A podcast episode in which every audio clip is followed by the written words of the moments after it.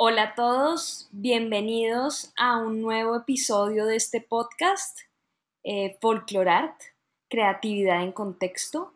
Soy María Angélica Rodríguez, antropóloga colombiana, con una maestría en folclore de la Universidad de Indiana en Estados Unidos. Y hoy nos acompaña John McDowell, folclorista, quien es profesor del Departamento de Folclore y Etnomusicología de la Universidad de Indiana en Estados Unidos y su trabajo investigativo se ha enfocado en diferentes países de Latinoamérica. Con John vamos a explorar, a través de su trabajo sobre corridos de México qué es el folclore como disciplina o como área de estudio, cómo él lo ha definido y lo ha articulado a su propio trabajo. Hola John, bienvenido. Gracias por aceptar la invitación a este podcast. Ah, bueno, con mucho gusto y ah, buenas tardes, María Angélica. Buenas tardes, John. Eh, bueno, John, cuéntanos un poco más eh, sobre tu trabajo en general como folclorista. Ah, bueno, con mucho gusto. Bueno, yo, yo, yo me ah, llamo folclorista. A veces eh, hay gente que prefiere prefiere nombrarse antropólogo porque también tengo ah, estudios en, en, el campo de la antropología, pero con mucho orgullo también me, me llamo folclorista, me, refiero a mí mismo como folclorista y bueno, he tenido la suerte de trabajar con diferentes comunidades eh, en América Latina. Eh, mis ah, trabajos eh, al principio me dediqué a corrido mexicano Ah, tuve la suerte también de trabajar con Américo Paredes, un estudioso muy importante, ah, muy famoso de Estados Unidos. Él fue eh, crecido en la frontera entre México y Estados Unidos. Su educación eh, estaba en, en, el sur de ah, Texas, pero pasó sus veranos en eh, los ranchos y en el campo ahí al, otro lado del río, ese famoso río que es, es un eh, lugar de eh, conflicto hoy en día y, casi siempre, ¿no?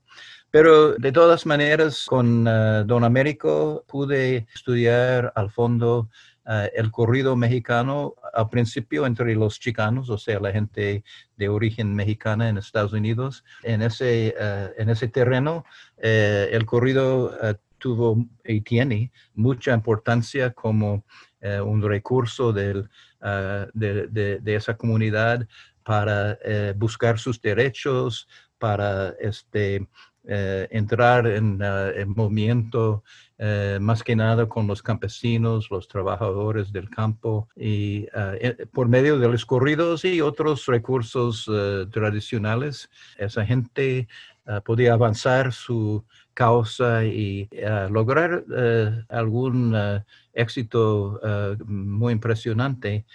Bueno, de ese principio, después tuve la oportunidad de pasar un tiempo en el país vecino para nosotros, el país vecino que es México. Y yo fui a una región en el país de México que se llama la Costa Chica y seguro ah, todos ustedes que me están oyendo eh, saben que hay una ciudad que se llama Acapulco. Eh, es medio famoso en, en, el cine mexicano y bueno, eh, de Acapulco bajando la costa al sur en el estado de Guerrero, llegando al, al estado de Oaxaca, pero en la costa, no en, no en las alturas. Es una región muy interesante ahí eh, existe el corrido eh, como una tradición bien difundida, casi como atmosférico, casi algo que se, se respira, ¿no? y los pueblos en, esa región eh, de México, eh, cada uno tiene su corridista y hay grupos eh, musicales que, tocan y cantan corridos y cualquier cosa que, que pase, sea de interés a nivel local o a nivel nacional y a veces internacional. Ahí está este género, este modelo para ah, formular su este, narrativo y su reacción en verso. Ahí está el género del corrido, ahí está listo como un recurso ah, y el pueblo mexicano en cualquier momento de, su trayectoria ahí están expresándose ah, y en, un modo de decir, contando su propia historia por medio de, de, este género. Bueno, tuve la oportunidad de pasar un tiempo ahí en ah, esta región, la Costa Chica. Es una región afromestiza que también tiene su interés especial. Ah, en México no, no, se piensa mucho en ah, esa raíz, la que llaman la tercera raíz, pero sí, sí eh, existe una población, una parte de la población mexicana que tiene eh, orígenes en eh, el continente de África. Bueno, en todo caso, eh, María Angélica, pude trabajar con compositores, con músicos, con las personas en la calle, como decimos, cualquier persona, y fue muy interesante y más que nada salí con un aprecio del corrido eh, como le digo, un recurso este, sin igual, porque está tan arraigada dentro del eh, pueblo mexicano. Ese trabajo que nos cuentas que has realizado con los corridos de México es muy interesante, además porque nos das como una visión que nos lleva a ver este género de los corridos más allá de algo que entretiene, eh, como algo que es una herramienta o un recurso, como dices tú, que la gente de esa región de México utiliza para contar sus vivencias, sus pensamientos o sus sentimientos. Mm, John, ¿y cómo se relaciona esta investigación eh, de los corridos en México eh, con el folclore? ahí ellos mismos hablan del folclore eh, que tienen ellos y, dentro de ese campo de eh, riquezas culturales, ellos van a nombrar el, el, corrido. Claro, hay algunas personas que, que, no están de acuerdo, que no están de acuerdo con los corridos porque el corrido muchas veces, casi siempre trata de situaciones difíciles más que nada, eh, los corridos eh, se cantan eh, en, la en, la presencia de la muerte. Alguna persona de la comunidad se ha muerto en, cualquier este, mm, conflicto. Y el corrido es un recurso que, que da a la, a la, gente la posibilidad de conmemorar personas que son importantes para ellos. Pero una cosa interesante, María Angélica, eh, es que eh, el corrido, claro, es una, tradición folclórica, ah, pero ah, es, eh, es, algo que está siempre en movimiento. le digo, por ejemplo, es una ilustración. Cuando estuve ahí en los, ah, al fines del siglo pasado, la gente estaba, empezaron a, a cantar corridos que tenían que ver con, eh, digamos, el negocio de las drogas. Pero fue algo más o menos nuevo en ese tiempo.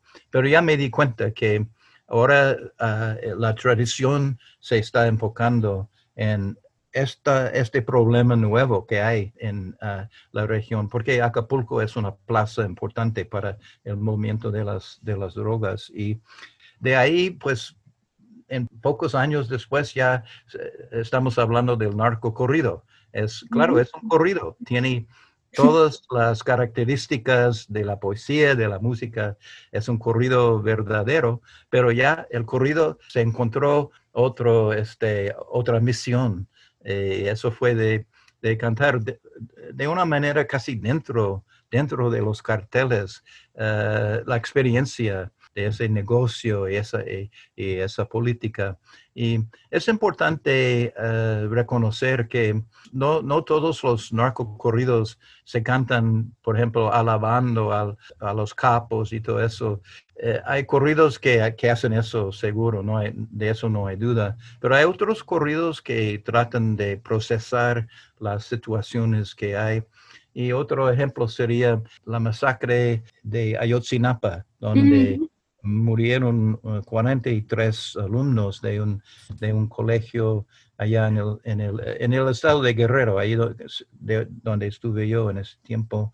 Y uh, hay corridos sobre eso y así le digo que cualquier este, evento que sale o eh, cualquier eh, tragedia o, um, digamos, problema colectivo uh, que surge y tiene importancia en la comunidad, ahí están los corridistas, ahí está el pueblo uh, para este, adaptar eh, los modelos que hay en la tradición para generar nuevas creaciones artísticas que mm. responden, que responden a esas situaciones.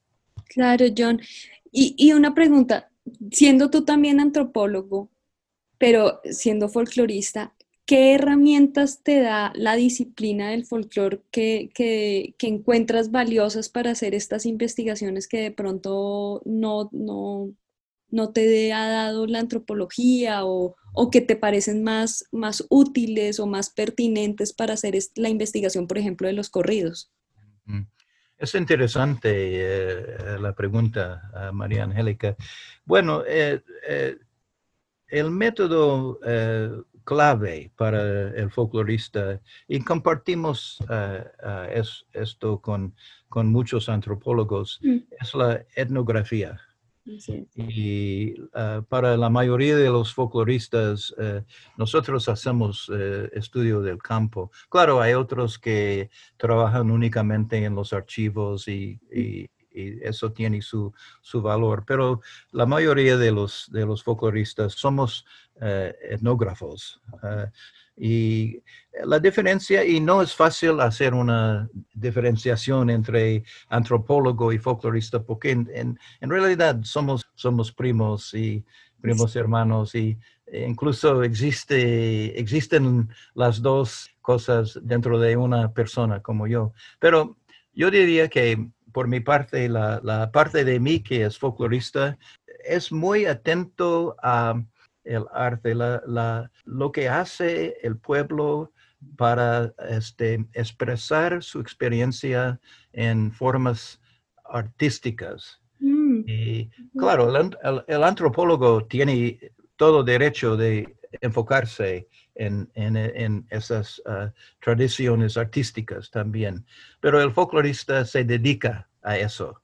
O sea, casi la palabra eh, clave para nosotros en, últimamente es performance. Lo digo en inglés y no sé precisamente es como actualizar o realizar la posibilidad que existe en, en, las tradiciones. Performance es, el momento en esas posibilidades este, toman, toman forma ah, concreta claro, siempre este, ah, modificadas por las, las circunstancias ah, del momento. Pero ya, yo creo, eh, es claro, eh, si trato de distinguir esas dos tendencias mías, eh, el folclorista que soy yo es la persona que llega a una comunidad y va buscando este, su, su, manera de expresarse por géneros artísticos. Puede ser canción, puede ser baile, puede ser ah, obras de arte en, en, este, en, material, en material como la madera o lo que sea, pero siempre eh, existe ese deseo de expresarse eh, en una forma artística para realmente Mm, conectar de una manera más ah, poderosa con las personas que acuden al performance, cualquier performance. Gracias, John. Es igual si es claro, si es claro eh, esa diferenciación eh, que haces como, como esa forma de resaltar que el folclorista pues se enfoca como en esta mirada a, la expresión como artística del ser humano. Y precisamente con los conceptos que hablaste ahorita, que hablaste de tradición, de folclore y de, creatividad, ¿tú cómo ves la relación entre esas tres palabras? Ya, eh, muy bien. Y se puede también este, mezclar ahí también la palabra comunidad, ah, porque la, siempre, donde hay folclore, siempre toca buscar la comunidad, la base social, o sea, el grupo de personas que este, comparten eh, esa tradición. Y con eso también va cuestiones de identidad, porque el folclore, para las personas, la, misma, eh, digamos, el mismo pueblo, muchas veces, ellos van a mencionar su folclore como algo muy eh, esencial, algo muy indicativo de su ethos, de su carácter. Ah, realmente yo, yo me gusta buscarlo en eh, esos lugares donde, donde brote de las acciones, la, la vida social ah, de la gente. Y, por ejemplo, en el corrido, claro, ah, le, le, doy, eh, le doy un ejemplo en cuanto a, la lírica, la, poesía. Muchas veces el corrido empieza con un formulario como voy a cantar un corrido, algo así, ¿no? El género es que anuncias, dice, aquí estoy. Bueno, tengo un compañero allá en, en el sur de México que tiene corrido que empieza, señores, soy el corrido. Y me gusta mucho esa, esas eh, posibilidades que hay, que hay, en el género, eh, incluso hasta em, eh, empezar con, digamos, una línea de poesía, un verso que, que es muy este, familiar, muy conocido y siempre se, se espera que va a desarrollarse de una manera ya conocida. Y Ah, metiendo, eh, pongamos, eh, el genio eh, propio de la, de la persona ah, para salir con ah, otra forma de decirlo, una forma que, que, llama la atención y, uno mismo, uno, uno está pensando, ah, esto es interesante la tradición del corrido tiene una base, una estructura, pero igual eh, con esa base se puede hacer un ejercicio creativo y no deja de ser tradición, ¿cierto? Precisamente, claro, tiene su este, forma, su, eh, digamos, para reconocerlo como corrido, ah, tiene que ah, seguir ciertas reglas y claro, hay, corridos, hay canciones que eh, empiezan como corridos y y podemos decir que ah, pasan a ser ah, otro tipo de, canción. Pero para ser corrido, claro, vamos a buscar ciertos ah, rasgos más o menos esperados. Pero eso se puede decir, bueno, es algo como, es el vaso medio lleno o medio vacío, ¿no? Porque se puede decir, bueno, ese, ese modelo, esas indicaciones, podemos eh, verlos como, no sé, una prisión que la persona está este, eh, restringido o algo así, pero no, yo no lo veo así. Yo, yo veo que eso es un, eh, sí, un, modelo, un, eso existe para dar la oportunidad del artista, en este caso el compositor de corridos, para expresarse de una manera eh, muy personal y con eh, algo fresco, ¿no? algo eh, que tiene su, um, su novedad. Y entonces yo veo, y eso se puede también generalizar a cualquier género de, de folclore. yo, yo, yo veo la tradición como un recurso que está ahí para habilitar e, e, e, estos rumbos eh, expresivos, artísticos, innovadores que, eh, que la gente en su manera eh, muy especial pueden, pueden desarrollar. Y claro, hay, hay, hay gente, hay personas, en, por ejemplo, hay académicos, en algunos casos hay este, trabajadores culturales que tienen, eh, digamos, eh, una visión bastante eh, restringida o en, el sentido de si, si este artista no sigue estos, esa una manera de proceder muy, muy específica, entonces está traicionando la tradición o, está traicionando eh, el, género. Bueno, eh, yo realmente no, no suelo ah, pensar así. Eh, de modo ah, general, yo estoy atento y aprecio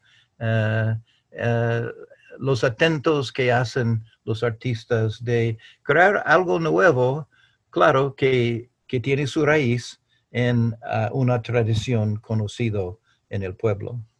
Tú nos dices que aprecias los intentos que las personas hacen para crear algo nuevo, manteniendo la raíz de, la, de su tradición. Pero, ¿qué piensas de la relación entre el tiempo y lo que se pueda definir como tradición o folclore?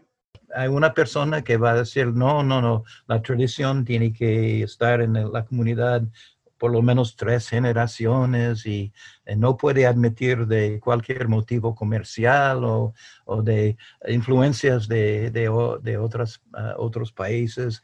Ah, pero yo creo que esa manera de pensar realmente no está, se, se, puede decir, este, no toma en, ah, en, mente la realidad de cómo eh, evoluciona eh, eh, la tradición, de cómo las personas agarran una influencia de aquí o de allá, combinan este, posibilidades para, para crear una voz poderosa y, muchas veces con rasgos nuevos, con nuevas posibilidades.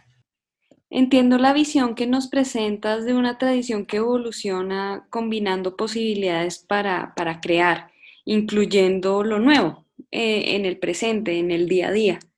Eh, y muchas gracias por compartirnos esta visión y, los diferentes entendimientos de, conceptos como folclore, tradición, creatividad.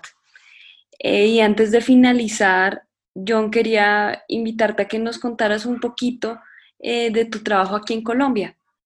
Claro, últimamente trabajé con, con este, eh, Juan Sebastián Rojas con, con en, en regiones afrocolombianas así de la parte caribe de, de Colombia. Pero desde hace mucho tiempo he trabajado en el sur de Colombia, en Nariño, en Putumayo, con pueblos indígenas allá. Y uh, just nomás para darle un, un ejemplo, trabajando con mis eh, compañeros del, eh, entre los Ingas y los Kamsa del sur de Colombia, estamos hablando de algo que, que quiero llamar ecosoberanía.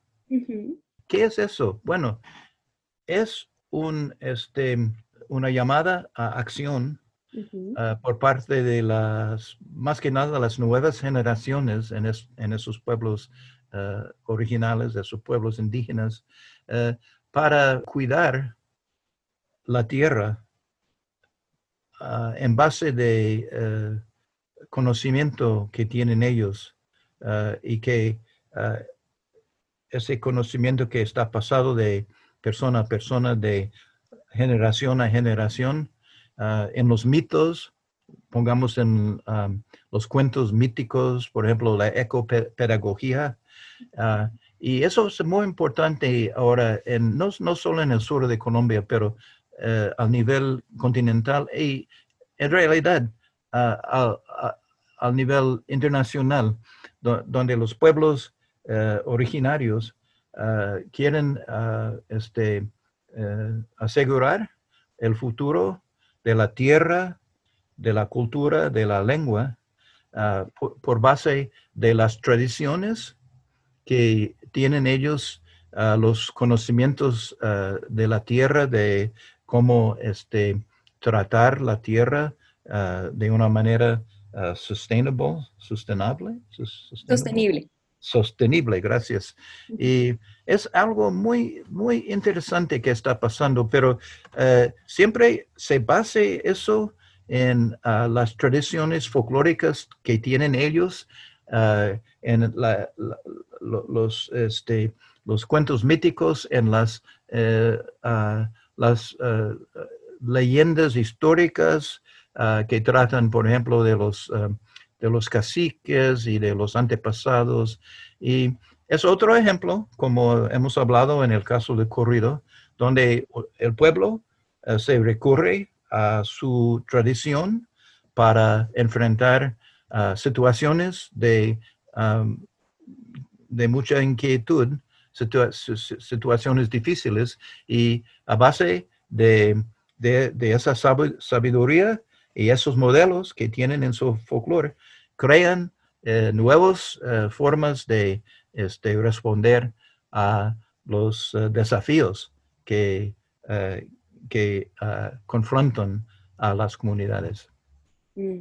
Gracias, John. Gracias por compartir pues, también ese, sobre ese trabajo que has, que has hecho y has estado haciendo con diferentes investigaciones en Colombia. Muchas gracias por todo lo que nos contaste de los corridos, eh, de la tradición, del folclore, de, tu rol también como folclorista y como antropólogo, eh, y pues por compartir con nosotros este espacio, con los oyentes.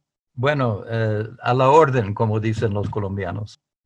Bueno, Gracias a todas las personas que nos acompañan escuchando y los invito al siguiente episodio de este podcast para seguir explorando otras miradas sobre el folclore.